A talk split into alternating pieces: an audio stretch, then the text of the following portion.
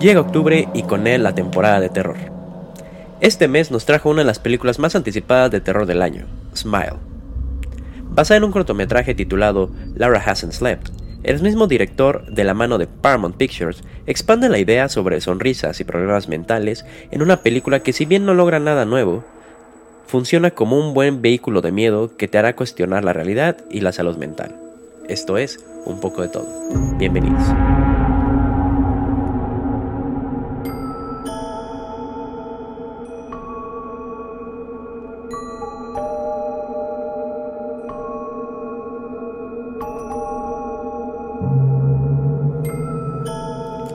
Muy buenas a todos, bienvenidos a un capítulo más de Un poco de todo. Y en esta ocasión vamos a hablar sobre una película de terror, va a ser película, eh, que se acaba de estrenar. Se estrenó, fue exactamente a fin, sí, fue exactamente a finales del mes pasado, de septiembre, justo para recibir la temporada de miedo. Eh, y se llama Smile, en español Sonríe. Mm. Eh, es una película que creo que sí había estado un poco anticipada, porque sacaron bien los, los, trailers justo antes de, esta temporada. Y tuvo una, campaña también de, de, marketing muy interesante. El, el tráiler en sí era bastante intrigante por el concepto de, de, la sonrisa, ¿no? Supuestamente tú cuando ves... Era como están manejando este concepto de cuando ves esa sonrisa, eh, te van a pasar una maldición, algo así no hay mucho misterio realmente detrás de los trailers ni de las películas en terror. Tal cual. Pero estuvo, estuvo bien manejado. Después la, la, campaña de marketing estuvo muy interesante. Una vez que se estrenó la, la película, en varios eventos deportivos hubo, vamos a llamar como infiltrados, personas que traían tal cual una playera que decía Smile y se ponían a sonreír de manera muy creepy hacia las cámaras. Entonces, creo que fue en un partido de creo que fue de béisbol o de básquetbol, no estoy, no sé muy bien. O incluso creo que, o de fútbol americano, no sé. Pero literal, si eh, durante uno de los breaks del juego volteabas y había una persona viéndote y sonriéndote de manera muy creepy con la playera que decía Smile, solo en cines, algo así. Y también durante varios como programas de análisis deportivo, eh, atrás de los comentaristas cuando se hacen al aire libre, en vivo, este, con, con gente atrás, la audiencia, también una persona se, infiltró con la playera y sonriendo súper creepy hacia la cámara. Eh, estuvo muy padre, la verdad, le, dio un poquito más de, poder. una disculpa, siendo un, poco mormado, saliendo de, una, gripe que tuve. Pero ya estamos de salida y no me puede quedar sin grabar el episodio, ¿verdad? Em, ok, vamos a hablar sobre la película en sí. Eh, la película es dirigida por Finn Parker. Parker Finn, una disculpa al revés. Parker Finn. Y trata. Está basada más bien en un cortometraje que él sacó en el 2020. Este cortometraje se llamaba Laura Hasn't Slept. Laura no ha dormido. Y trataba de una mujer que buscaba la ayuda, la ayuda de su terapeuta porque no podía librarse de esta eh, pesadilla recurrente. En la pesadilla había una entidad macabra que siempre la, acechaba y, siempre estaba sonriendo. Entonces era un demonio que andaba sonriendo. Y no se podía ya zafar de esta pesadilla y buscaba ayuda con una terapeuta, un psiquiatra a lo mejor. Este, esto es el concepto del cual parte la película en sí. Mismo temas como tratando este rollo de salud mental con un terapeuta, un psiquiatra eh, y una entidad que sonríe, que te persigue. Este es. A veces es, es, muy complicado, como tal cual, evaluar las películas de terror. Creo que es uno de, las, de los géneros más castigados por la crítica. Y hasta cierto punto con justa razón, porque son historias que suelen ser muy repetitivas y que nada más pues, se enganchan en hacerte pasar un buen rato. Yo creo se, se, relaciona mucho también con, pues, con la comedia, ¿no? Tal cual. Una película de comedia también es muy raro que sea eh, bien recibida por la crítica. Sin embargo, esta película pues no estuvo nada mal. O sea, en, en Rotten Tomatoes tiene una calificación de 78, que pues, la verdad está bastante bien. Eh, Entonces también por eso quería hablar desde una película de terror en específico que no nos había tocado en el programa. Porque de la misma forma también está bien como analizar un poco de por qué estas películas usualmente no están muy peladas eh, por, por ejemplo, por los premios de la academia. Y te pones a pensar como, pues, ¿qué, qué tiene la película que, que no tiene esta película que sí tienen otras, ¿no? Y lo primero que me quise fijar fue en la actuación. Eh, creo que dicen que usualmente el género más fácil para interpretar es la comedia. Y después a lo mejor sería el terror. No ha de ser sencillo. Entrar a actuar no es sencillo. Pero no ha de ser sencillo tampoco como transmitir este constante pánico, terror, eh, frustración, miedo, llanto, ¿no? A la cámara. Es, muy desgastante. Lo que se sabe también es que las películas de terror son muy desgastantes físicamente. Y aquí la actuación de la, de la protagonista, que es esta Sosie Bacon, creo que se le pronuncia bien, Sosie Bacon, es muy buena. O sea, realmente mientras yo estaba viendo la película me ponía a pensar como, pues esta es una gran actuación en general.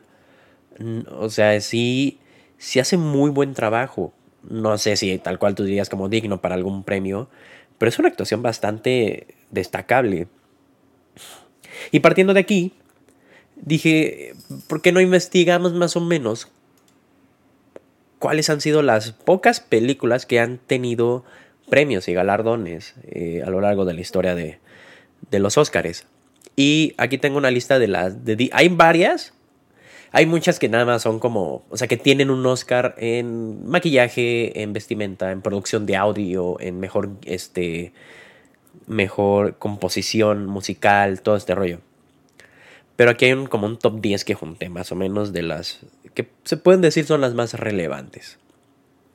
Eh, en 1990, Misery, que es una película, este, una adaptación cinematográfica del del libro del mismo nombre por Stephen King, Misery, que es un gran libro, si no lo han leído lo recomiendo mucho. La película no la, no la he podido ver, pero sé que aquí Katie Bates ganó el Oscar por, como mejor actriz por su interpretación de Annie Wilkes, que si es tan macabra como es en el libro, entonces con mayor razón creo que la película en sí es muy buena. Y creo que sí, tal cual ha sido de las mejores adaptaciones cinematográficas de un libro de Stephen King. Está más fiel de lo que fue The Shining, El Resplandor, que ahí hubo bastantes diferencias creativas en cuanto a la película y al libro. Eh, Get Out, de Jordan Peele, ya hemos hablado mucho de Jordan Peele en el, podcast. Eh, tuvo cuatro nominaciones al Oscar, que fue como mejor película. O sea, una película de terror, clasificada de terror como mejor película no es algo que ves muy común. Mejor actor, mejor director y mejor este guion original. Jordan Peele ganó el Oscar por mejor guion original. Entonces, eh, otra que es un clásico de clásicos, que es Jaws, de Steven Spielberg. Eh, gana el Oscar por la composición de John Williams. Y también ganó por edición, de, ah, por edición y, y, sonido. Y estuvo nominada como mejor película, no ganó. Eh, el bebé de Rosemary, 1968. Ruth Gordon ganó como mejor actriz de reparto por su papel como Minnie. Eh, y también fue nominado a mejor guion adaptado, este, porque está basada en una novela por el mismo nombre. Eh, Black Swan, esta película del 2010 que le da el Oscar a Natalie Portman por su interpretación. ¿Cuál otra está? Eh, Alien, la primerita del 1986, este, por mejores efectos visuales. Eh, también por eh, mejor, mejor edición de audio. ¿Cuál otra tenemos? The Fly, La Mosca, del 86. Este, ganó Oscar por mejor maquillaje. El silencio de los inocentes, también un clasicazo, de Sir Anthony Hopkins.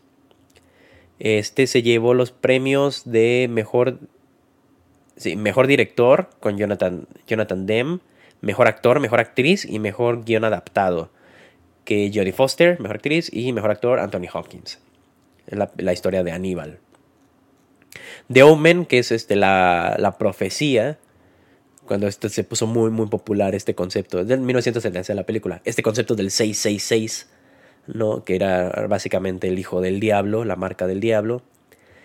Eh, y que también hubo mucho morbo alrededor de, la producción de la película porque se decía que el set en sí estaba maldito. Muchas cosas pasaron. Eh, ganó como mejor eh, composición original y también como mejor canción original. el Exorcista 1973 también ganó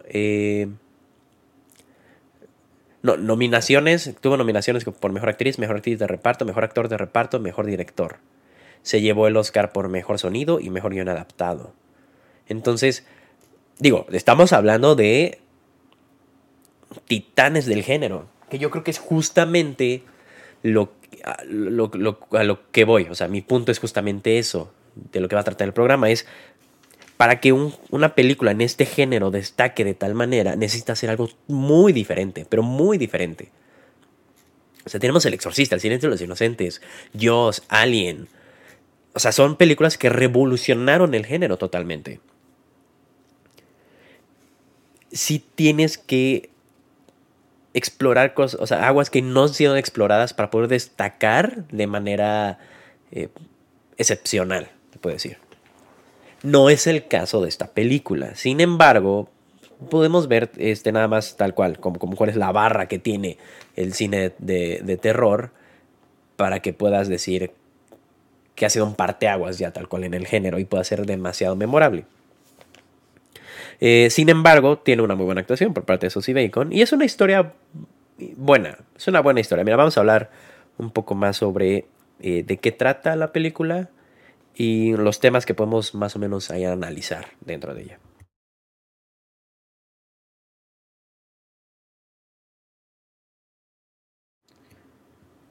Muy bien, la historia habla sobre eh, la doctora Rose Cotter, que es este, una psiquiatra que trabaja en un hospital.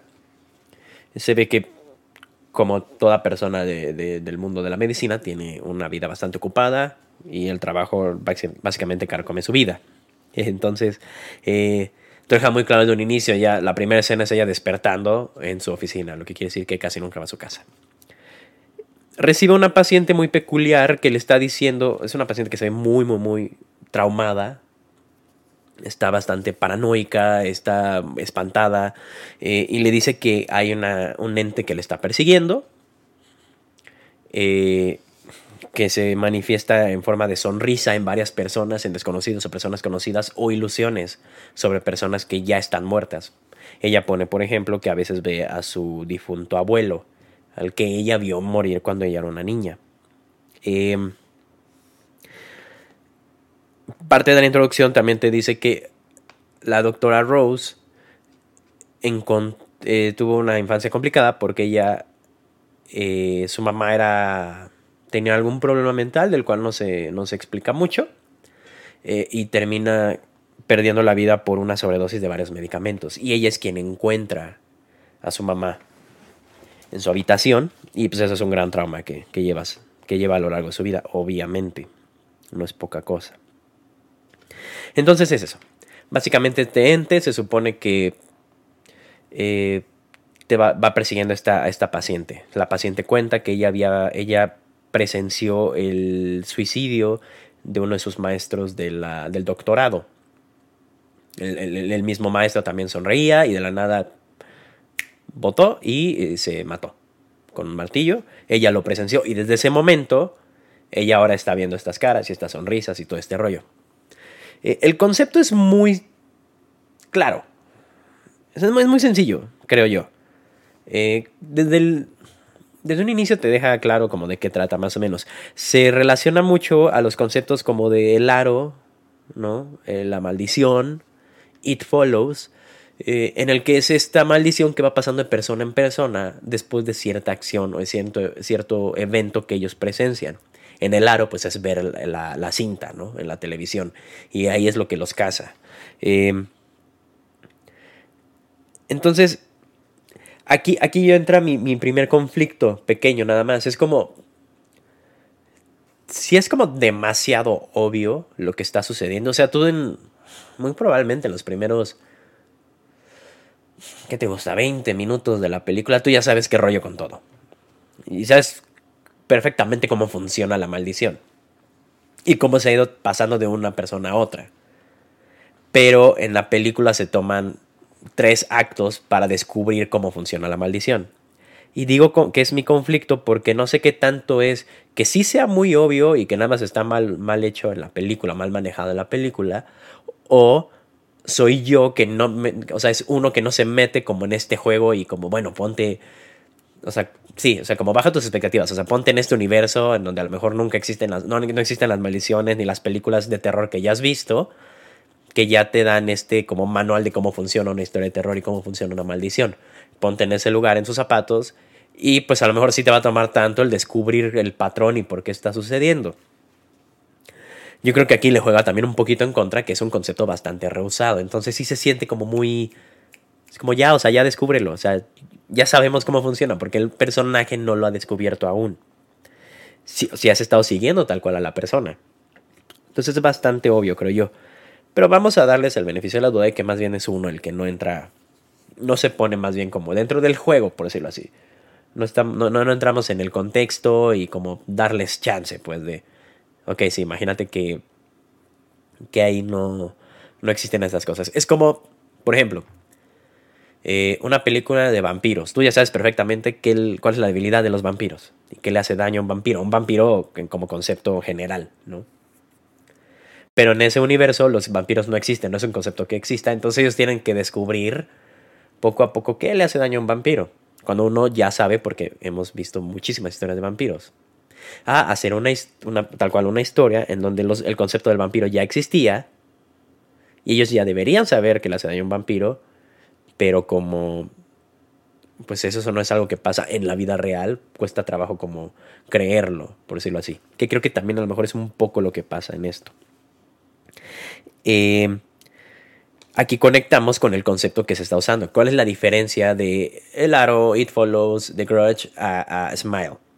Que aquí se trata un poco también el, asunto de los problemas mentales. De entrada, nuestra, protagonista es una psiquiatra. En el capítulo anterior, que hablamos de, de Senua Sacrifice, de Hellblade, si no lo han visto o escuchado, lo recomiendo mucho. Ahí hablamos mucho sobre la psicosis y cómo la salud mental era vista como una maldición de los dioses en las personas. Cuando alguien sufría de esquizofrenia, psicosis, eh, bipolaridad y todo este asunto. Ahora, hoy en día ya es todo lo contrario. Como ya la ciencia nos puede dar la explicación de muchas cosas, nuestra nuestro primer instinto es buscar la respuesta lógica a lo que está pasando. El primer instinto hacia una persona llega y nos dice, es que hay un fantasma siguiéndome, obviamente en el caso de la doctora Rose, pues luego, luego te vas al, lado de la salud mental, de la medicina y de la psiquiatría, ¿no? Y es como, ah, bueno, entonces a lo mejor sufre de psicosis, a lo mejor tiene este eh, estrés postraumático, eh, varias cosas que ellos intentan meter en estas etiquetas para poder ayudar a la persona. Entonces aquí ya juega de, de una manera a la inversa, ¿no? En donde aquí entonces sí estamos hablando de una maldición, sí estamos hablando de un fantasma, pero por querer meterlo siempre en un, en un contexto lógico, realista, pues ignoramos el hecho de que eso pueda existir. Y ahora juega en contra el asunto de poder conocer mejor a la, la, mente humana, por decirlo así. Y es muy curioso, porque es, mientras estaba viendo la película, me, me fue muy curioso cómo contrasta directamente con lo que tratamos en el capítulo pasado, que fue no comprender eh, la situación de alguien que sufre de, que sufre de su salud mental. Aquí no, para nada, no tiene nada que ver con su salud mental. Aquí tal cual, eh, sí hay un, algo sobrenatural eh, acechando al, al, individuo. Este. Sin embargo, creo que de eso se apoya la película. Eh, y, quiere tocar este tema. Quiere, quiere ahondar un poco en lo que es la salud mental. Pasa mucho la situación de, y creo que también es algo muy común en películas de terror. Usualmente cuando estamos hablando de maldiciones, siempre hay alguien que introduce la maldición al protagonista. Y este alguien ya pasó por toda su travesía. O sea, ya pasó por su película, ya está golpeada, traumada, fregada, ya perdió personas, y ya, ya está herida, todo este rollo, ¿no? Entonces tú, tú de manera, o sea, de, si tu primera introducción con, ese, con esa persona es que ya está fregada, por decirlo así. Y tú la ves y, uno desde los ojos del protagonista de la historia es como, madre, pues ¿qué tienes, no? ¿Cómo es que llegaste a este punto? A lo que voy es que ese es el clásico. Tal individuo que introduce a nuestro protagonista la maldición y es un reflejo, como, como te ves me vi, como me ves te verás. Entonces, pasas la maldición al protagonista y ahora tú experimentas toda esta travesía hasta llevar a tu protagonista al mismo punto donde conoció al antecesor. Entonces ya comprendes con este viaje, haces este viaje junto con el, personaje principal de, ah, ya vi por qué fue lo que ya pasó, ya vi que te está quebrando, ya vi cómo es que terminaste donde terminaste y por qué te encontré como te encontré. No sé si me explico. Es algo muy común. En este caso, la persona que estamos viendo físicamente se ve muy mal, no ha dormido, eh, está sufriendo, está, de, está paranoica, nadie le entiende, nadie le escucha, nadie le cree. Y la doctora Rose, pues obviamente intenta medio comprenderla. Pero una vez que la maldición pasa a ella, y empieza a ver cosas que los demás no ven, y empieza a intentar explicar, y empieza a intentar decir que ella no está loca, y que no tiene ningún problema mental, y que realmente hay algo que le está persiguiendo, y que la gente no le empieza a hacer caso, es cuando ella regresa y, al mismo punto donde esa persona estaba el concepto es el mismo. Aquí son las etiquetas. Es a la inversa. Antes era, ah, es que esa persona está maldita. Cuando, y esa es la etiqueta. Cuando nada más parte de su personalidad, como habíamos dicho, porque no se trata de etiquetar a alguien como esquizofrénica, como alguien que tiene psicosis, nada más. Hay mucho trasfondo. Aquí la etiqueta va a la inversa. Aquí la etiqueta es, ah, está loca. ¿No? También se toca este tema, ¿no? De, de no o sea, de ser muy respetuoso con las personas que sufren de la salud de, su salud mental y no llamarlas locas, o un head case, que es como dicen en inglés, un caso mental. Eh, porque no solo son eso. Aquí, y aquí las etiquetas nada más es de, ah, pues está loca, punto. Y como mencionamos en el capítulo pasado, que a veces la condición o la enfermedad en sí no es lo que más perjudica a quien la sufre.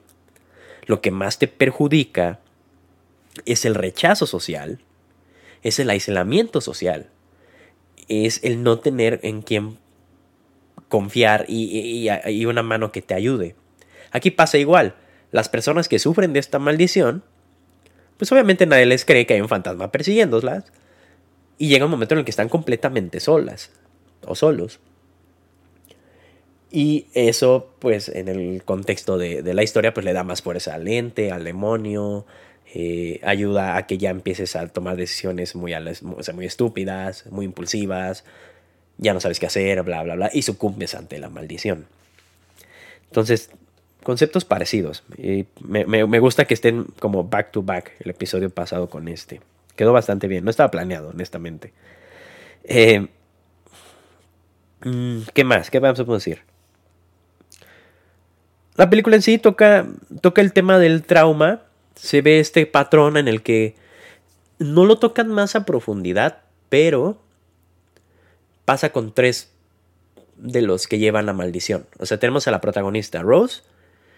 Eh, la maldición, ¿cómo pasa? La maldición pasa cuando tú ves cómo se quita la vida el que en ese momento trae la maldición. O sea, tú presencias que se quita la vida. Eso te pasa la maldición. Eh, pero ¿cómo es que ¿cómo se puede decir? ¿Cómo, es que eres elegido para esto? ¿Cómo es que llega a tu vida? La doctora Rose tuvo un trauma en la infancia y perdió a un ser querido, que fue eh, la que se quitó la vida a su mamá y ella la encontró. Quien le pasa maldición, que es la paciente, comenta que vio morir a su, a su abuelo a los siete años.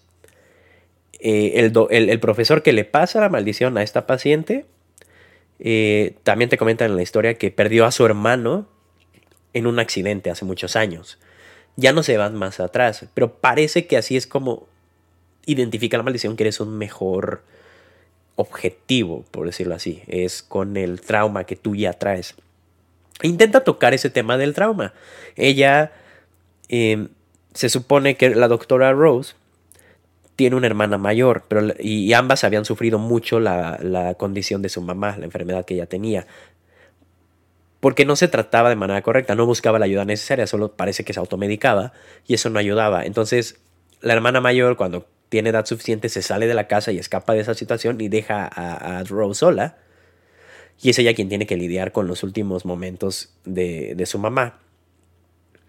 Eh, hay un momento ya para el final de la película donde te, dan a entender, bueno, descubres que Rose, niña de 7 años, eh, pudo haber salvado a su mamá, porque ella, cuando su mamá se da cuenta que cometió un error y que se automedicó demasiado, le dice, ve por ayuda, o sea, llama al 911. Y la niña no hace eso, o sea, básicamente la deja morir o no va por ayuda. Y esa es una culpa que ella carga a lo largo de su vida. Y es hasta que se vuelve a enfrentar con esa persona, al final de la película, cuando ya tal cual ve a su mamá de nuevo manifestada enfrente de ella, va a visitar a su antigua casa. Eh, es, este, es ver el trauma a los ojos, ver el trauma a la cara, enfrentarlo y dejarlo ir, ¿no? Que es lo que ella, ella tal cual confiesa. Te tenía miedo, eras un monstruo, yo vivía siempre aterrorizada de ti, como que a lo mejor parte de mí sí quería ya que te fueras. Parte de mí no, que no quiso salvarte. Eh, y pues lo siento, ¿no? Pero mi vida probablemente mejoró después de todo eso. Mismo asunto. Toca ahí el tema tal cual, ¿no? De, de pues hay que del duelo, de, no del duelo, más bien de, de poder manejar tus traumas, dejarlos ir, enfrentarlos, hablarlos, ¿no? La, en sí la doctora Ross, la psiquiatra, también va a terapia y, y, te mencionan que fue a terapia muchos años intentando tratar este tema de su madre que no está 100% sanado. Entonces, es la lección que te deja la película muy en la superficie, es eso, ¿no? Como de toca sus tramas, pero no, no, no, no, profundiza demasiado. Y es uno de los defectos de la película. O sea, realmente en, los temas... O sea, es difícil tal cual como... Pues, es una película de terror, ve y espántate. ¿Qué tanto estamos analizando, diciendo? Y que toda historia tiene algo que decir. Y eh, detrás del género tal cual, el mensaje está ahí. Y yo creo que se pudo haber profundizado un poco más que si de haberse hecho y de haber ahondado más en el tema a lo mejor del trauma, de la salud mental, de, de, a lo mejor del rechazo o el daño social que le hace que se, que se le hace a las personas que padecen de estas enfermedades, haber ahondado más en eso le habría dado una categoría un poquito más arriba a la película. Es, es, cuando ya empiezas a destacar un poquito más, cuando ya tienes algo que decir que no se ha dicho antes. Em, ¿Qué más? Pues mira, hablando tal cual de la, de la película en terror, eh, tiene muy buenos sustos. O sea, sí te espanta. Juega mucho con el audio. Aquí el sonido es clave. Eh, más que lo que tú ves, son estos repentinos golpes y gritos, sonidos, alarmas que, que tiene en la película que te dan buenos sustos. Juegan mucho con las. Obviamente ya es difícil, es difícil hacer este terror, buen terror hoy en día. Eh, porque obviamente si, si, si, estás viendo la perspectiva desde atrás de la persona y está volteando lentamente, dices, hay, hay algo detrás de ella. Si va a abrir una puerta, eh, si se va a asomar abajo del carro, de la cama. Esta expectativa ya no se juega como antes. Antes sí te sorprendía si sí estaba alguien debajo de la cama. Ahorita ya no puedes sorprenderte con eso, ya es muy obvio. Entonces, en lugar de jugar con que ya está debajo de la cama, te asomas abajo de la cama, no hay nada, regresas y ahora está atrás de ti. Y eso incluso ya se jugó también con eso. Ya es muy obvio, ya si no esperas una, esperas la otra. Entonces tienes que ramificar ya mucho el, tema del terror y de los sustos repentinos, los jumpscares, como se llaman, para poder realmente brindar un susto genuino. Eh, obviamente cualquier pantallazo rápido en, el cine, o sea, en la cámara, así de que te aparece un monstruo de la nada, o un ruido, si estás en un cine, todo está callado de la nada, ¡pum! Una alarma, un carro, un vidrio roto, te va a espantar porque pues, es normal. Pero el director creo que sí logra jugar muy bien con ciertas expectativas, ciertas escenas en las que se queda como eh, de estas dos opciones que le dije, que les dije de si está debajo de la cama o está atrás de ti una vez que te levantas, juega como en medio, ¿saben? O sea, como que si, hay unas sorpresitas ahí que no esperas, que lo hace más divertido y que hace el, susto más este, auténtico, creo. Entonces hay buenos sustos. A lo largo, ya conforme va acabando la película, sobre todo ya casi al final, hay unos efectos que en, términos personales los sentí un poquito sobrados, o sea, como que al, principio como que nada más se juega con el rollo de la sonrisa, lo macabro, eh, la expectativa o vocecitas, sonidos, ya después ya entra como tal cual lo supernatural que era necesario para poder explicar que era este ente que te andaba siguiendo, ¿no? el ya meter al monstruo, por decirlo así. Entonces ya unos efectos en los que se están quitando la piel, la cara y todo este rollo, que creo yo que no se ven tan, tan bien. Y en lo personal no me espantan tanto, pero creo que eso, te repito, ya es un término más personal. Eh, sobre todo creo por las cosas que ya he visto en, en películas, sobre todo en videojuegos, y es muy raro a lo mejor que algo tal cual me parezca muy grotesco o que me cause demasiado impacto. Hay escenas, sí, pues es tal, o sea, imagínense, es como cuando llegó el fenómeno creo que de Walking Dead. Zombies, tripas, sesos volando, cabezas explotadas. A mucha gente tal cual, pues no es para todos, no es para todos los estómagos, no es para todos los ojos. Si era como, ay Dios mío, ¿qué está pasando? Y cierran los ojos así conforme están matando al zombie. A mí no me causa ese efecto tal cual.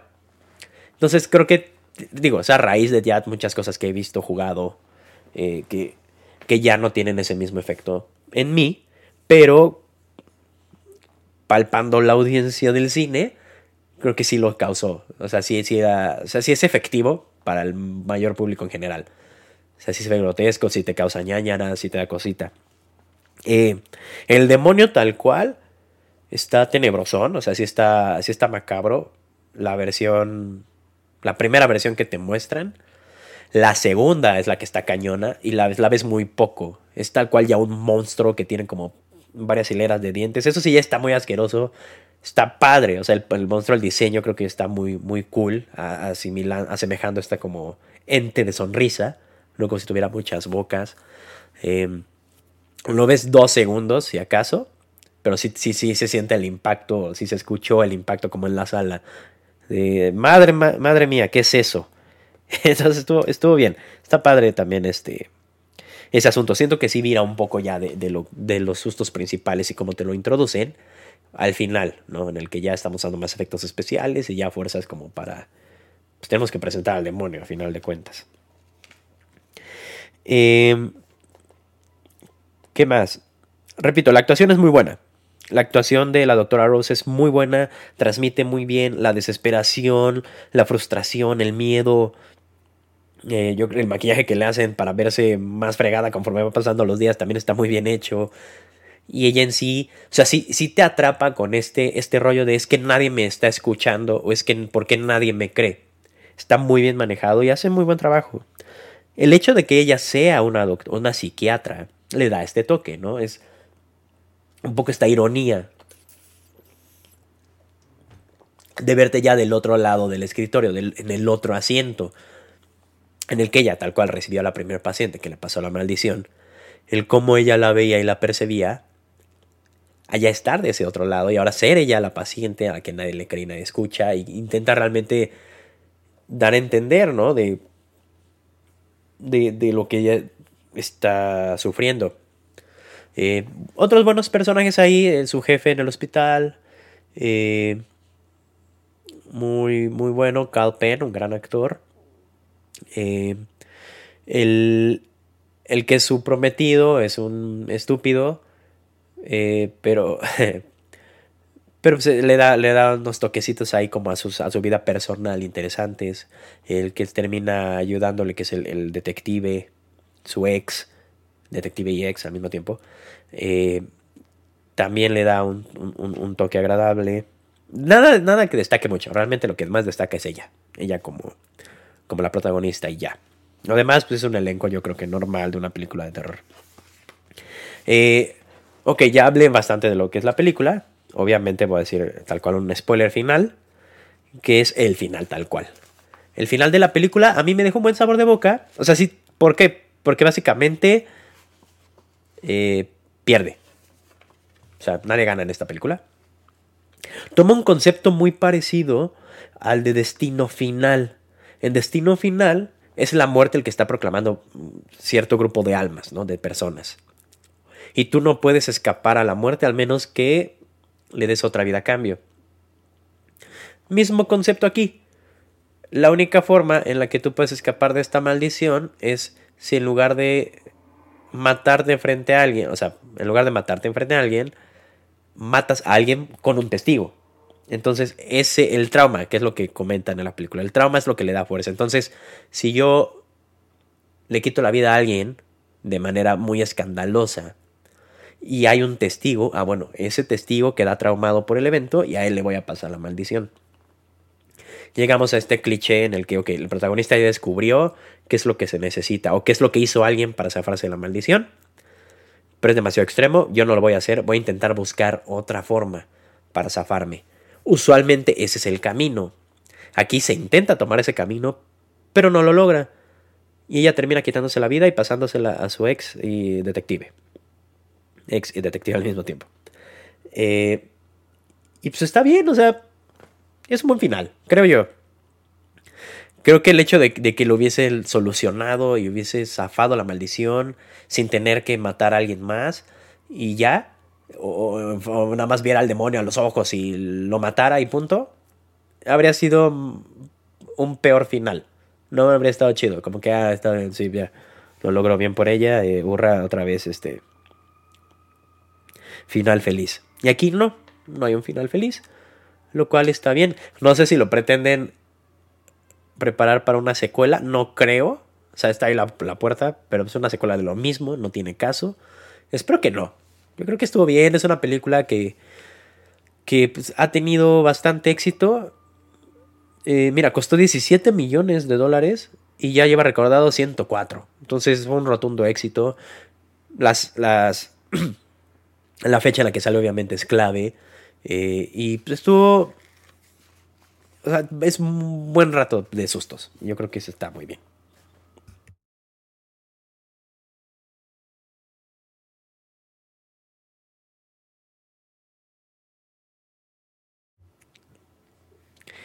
Y bueno, hasta aquí el capítulo de hoy.